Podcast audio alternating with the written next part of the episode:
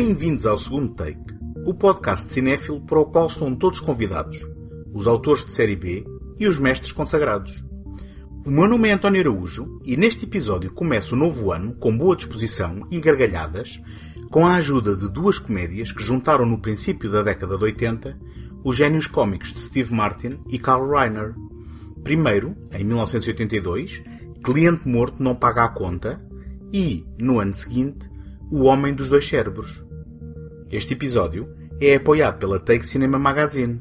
Em take.com.pt encontram críticas, artigos, passatempos, trailers e todos os números editados da revista.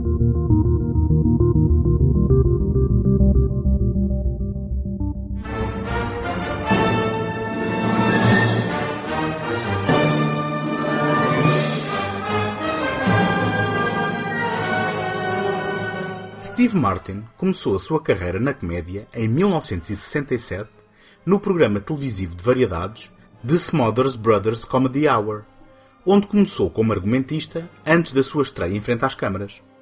Durante os anos 70, Martin foi ganhando notoriedade pelas suas inúmeras aparições em talk shows e programas no pequeno ecrã, tal como os nossos bem conhecidos Tonight Show, Saturday Night Live e Marretas, bem como pelos seus espetáculos de stand-up e subsequentes gravações ao vivo em álbuns de comédia na reta final da década. Com uma popularidade normalmente reservada às estrelas de rock, esgotando digressões e sendo recebido por milhares de fãs histéricos, Steve Martin experimentou o cinema, transportando para o grande ecrã o seu humor paródico e absurdo, de apelo generalista, no entanto informado por uma apurada inteligência. Um dos seus primeiros papéis de destaque foi O Tonto, sucesso de 1979 realizado por Carl Reiner, uma lenda da comédia norte-americana, atualmente com 96 anos, amigo próximo de Mel Brooks até aos dias de hoje, e, também ele, ator, escritor e realizador.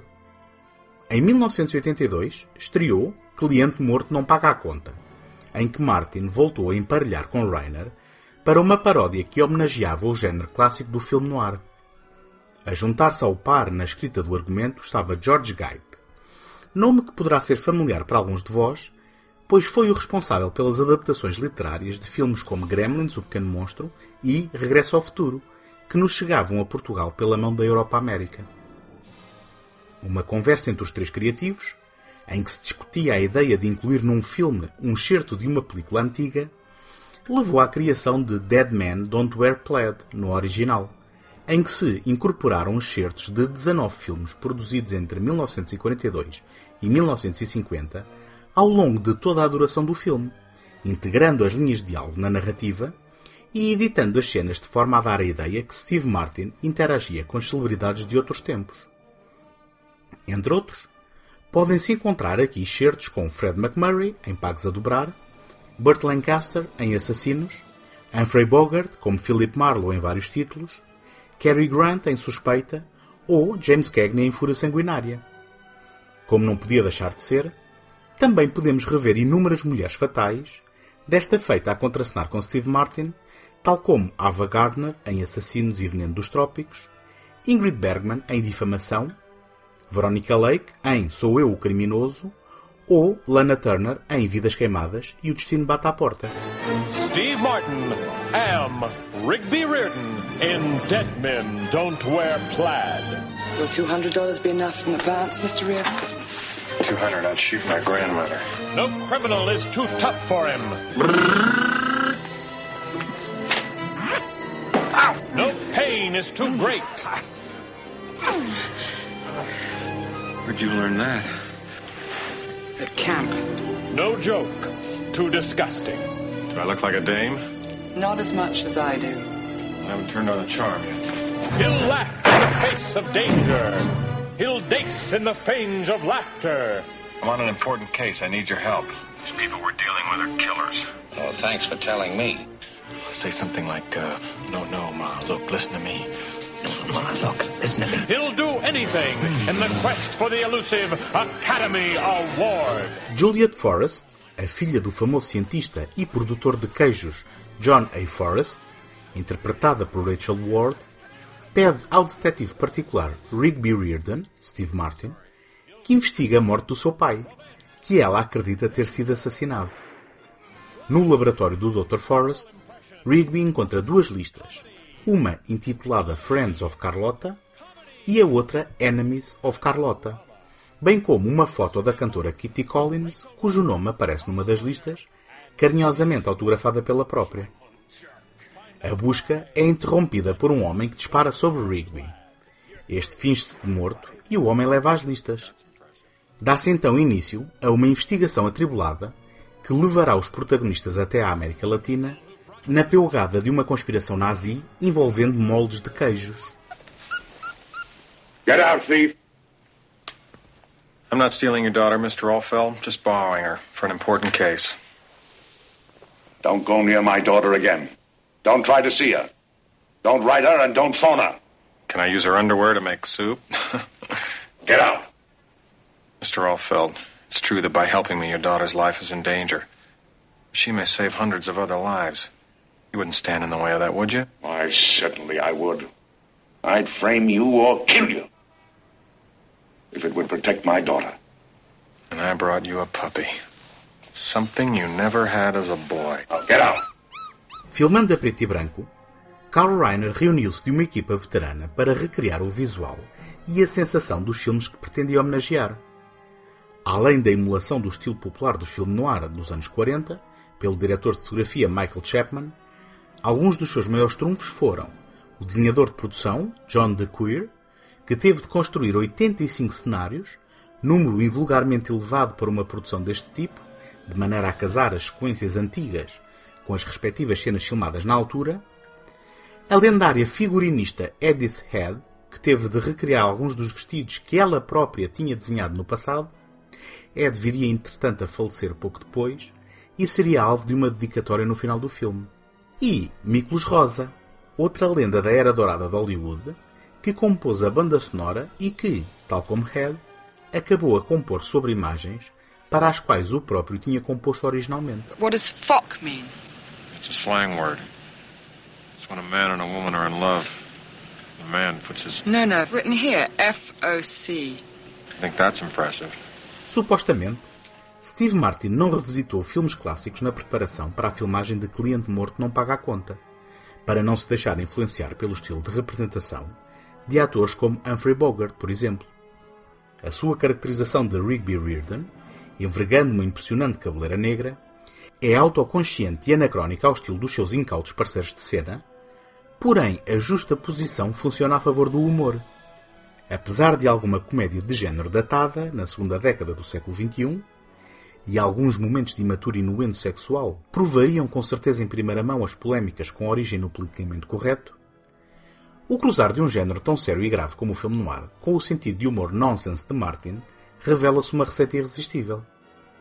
A contribuir para o sucesso deste conceito está também Rachel Ward, herdeira natural do charme típico das mulheres fatais a que o género nos habituou. You're a very smart man. So is Abraham Lincoln. What happened to him? Smart can get you killed. I hope not. Sometimes I feel I would like to. Like to what? Kiss me? Yeah, that would be nice. Would give me a chance to tell her I was starting to feel something for her, too. Something warm and squishy. But how could I explain that a man in my business can't take on a wife have a bunch of kids? You wouldn't have to have kids. What? Look, this is getting us nowhere. But thanks anyway. You better go now. Marlo's coming over here to talk.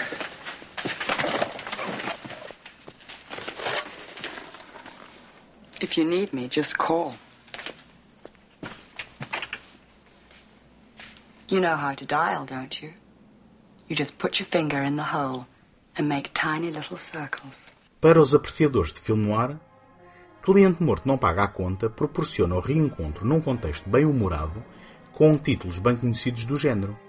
Para os iniciados, é a oportunidade de terem uma visita guiada a perto de uma vintena de filmes obrigatórios por um dos melhores anfitriões imagináveis.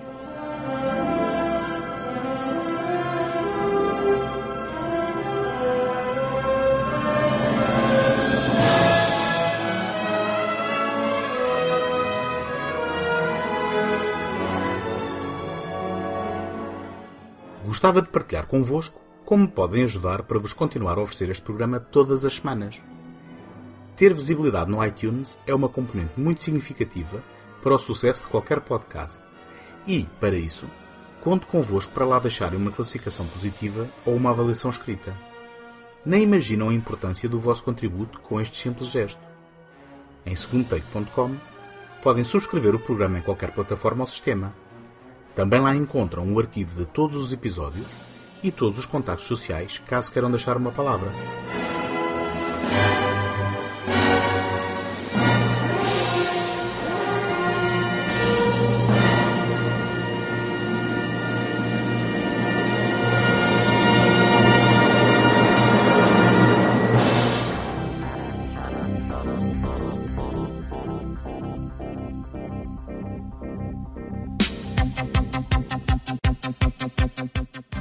Logo após Cliente Morto Não Paga a Conta, a equipa responsável pelo argumento reuniu-se para uma nova comédia.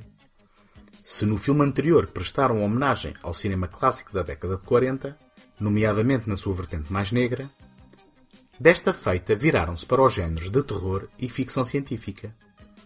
O Homem dos Dois Cérebros, título português para The Man with Two Brains, estreado em 1983, é assim uma variante cômica com uma sensibilidade moderna, ou moderna à data da sua produção, das clássicas histórias góticas envolvendo cientistas ensandecidos e abomináveis criações científicas que desafiam os limites da nossa moralidade e humanidade. He's a world famous brain surgeon. The only time we doctors should accept death is when it's caused by our own incompetence. Ten-blade scalpel, Metzenbaum scissors. Who wants only one thing in a woman That cat out of here. The perfect mind in the perfect body. Steve Martin's out of control in The Man with Two Brains. She's not right. She's dead. Dead? I better get her to a cemetery right away. O Dr. Michael Affaher, Steve Martin, numa das suas mais célebres e inspiradas criações, com um apelido impossível que é uma fonte de humor recorrente durante todo o filme, é um neurocirurgião viúvo, famoso por inventar um método de cirurgia cerebral com uma tampa de rosca craniana. Depois de atropelar acidentalmente Dolores Benedict, Kathleen Turner, a capitalizar o seu papel de estreia dois anos antes, em Noites Escaldantes, salva-lhe a vida na mesa de operações. Enquanto ela recupera, Michael apaixona-se e rapidamente se casam. Mas Dolores é uma terceira femme fatal que provocou a morte do seu anterior marido e logo atormenta Michael, fingindo estar doente demais para consumar o casamento. Michael aproveita uma conferência médica em Viena para uma romântica viagem de lua de mel. Na conferência, conhece o Dr. Alfred Necessiter, o omnipresente David Warner, que criou uma nova técnica radical que lhe permite armazenar cérebros vivos em frascos cheios de líquido, usando as vítimas de um assassino em série que atormenta a cidade. Ao descobrir que pode comunicar telepaticamente com o cérebro de Anne Hummelmahay, uma interpretação vocal não creditada de Sissy Spacek, Michael apaixona-se pelo intelecto do cérebro desencarnado de Anne. Who are you? Dr. Michael Hoffer. Dr. Havar? What? You're the first object that ever pronounced it right. How else could you pronounce it? It's H F U H R U H U R R, isn't it? You? Anne? Anne uh, Mel Mahay? U U M E L L M A H A Y E. Oh, Mel Mahay. Yes. Where am I? It's so dark. In a doctor's laboratory. Am I all right? Not really. Ainda antes das piscadelas de olho a criações célebres, como Frankenstein ou o Dr. Jekyll e o Sr. Hyde, e de referências a títulos de série B como Donovan's Brain, filme de 1953 de Felix Feist, ou O Cérebro que Não Podia Morrer, realizado em 1962 por Joseph Green, O Homem dos Dois Cérebros vive ancorado na memória de Rebecca, clássico de 1940 por Alfred Hitchcock, em que uma noiva é atormentada pela memória da primeira esposa do noivo, entretanto falecida. Acontece que, neste caso, os papéis se invertem e é a noiva a atormentadora.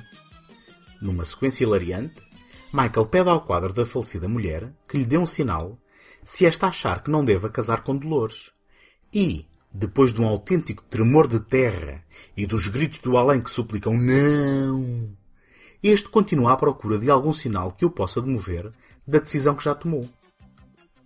Procurando uma viragem de 180 graus em relação a noites escaldantes, Kathleen Turner não evita, no entanto, o estatuto de sensualidade que aquele filme lhe atribuiu e encarna aqui uma versão perfeitamente exagerada da mulher que se casa por interesse e reserva os favores sexuais para outros homens que não o marido. Does this do anything for you? Oh, yes. Good.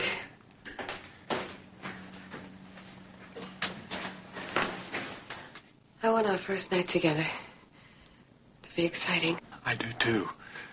I hope the waiting hasn't been too hard on you. There's something I have to tell you. This fits very snug, and you may have some trouble getting it off me. You may have to tear it off my body. I can tear. I like tearing. You, man of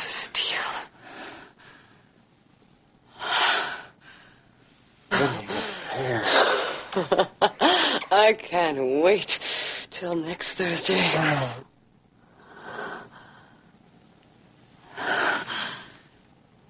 Today is Monday. I know. But my headache should be gone by then. You don't mind waiting, do you? Oh, no. No, no, no, not at all. I have a little headache myself. O humor de cariz sexual é aqui mais pronunciado, dada a premissa da narrativa. E, consoante os gostos pessoais, funciona a espaços. Uma das piadas conta com uma participação curta de Jeffrey Combs, uns anos antes de se celebrizarem o soro maléfico, e envolve Dolores sob o efeito da anestesia, a ser preparada para a operação, uma lâmina de barbear e uma parte privada rapada em forma de coração. Porém, o Homem dos Dois Cérebros não é tão preciso formalmente como o filme anterior da equipa criativa, e as suas piadas de apelo genérico nem sempre atingem o seu potencial. É o trabalho de conjunto empenhado dos atores, com a energia de Steve Martin ao leme do empreendimento, que propulsiona e mantém à tona o tom de spoof que frequentemente se aproxima de uma produção dos Zaz. Veja-se como exemplo o enorme castelo gótico que apenas se revela depois de se entrar no interior daquilo que à partida parece ser apenas um normal apartamento num prédio de habitação. Infelizmente, ao contrário do compositor de exceção de Cliente Morto Não Paga a Conta, neste caso a banda sonora ficou ao cargo de Joel Goldsmith, filho do lendário Jerry, que compôs uma música longe de memorável e, passados estes anos todos, bastante datada.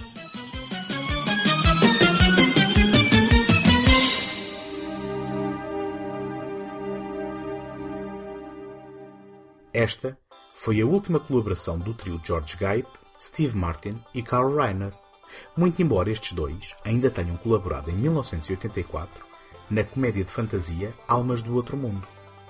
George Gipe faleceu tragicamente em 1986, com apenas 53 anos, na sequência de uma reação alérgica a uma picada de abelha.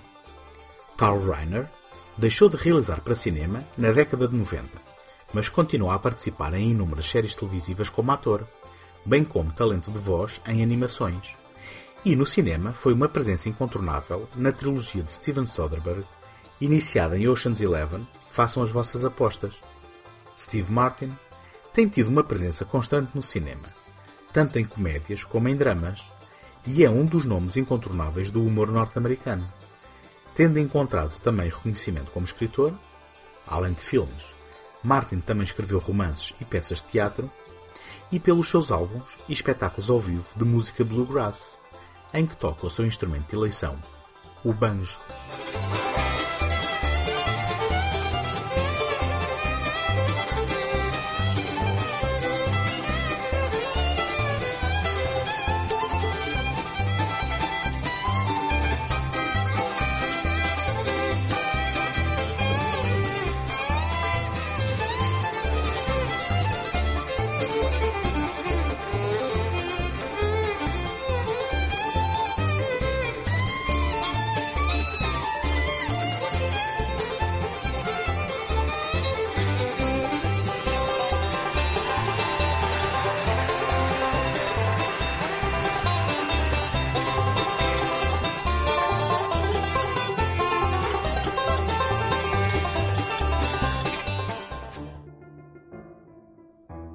Encontramos-nos na próxima semana.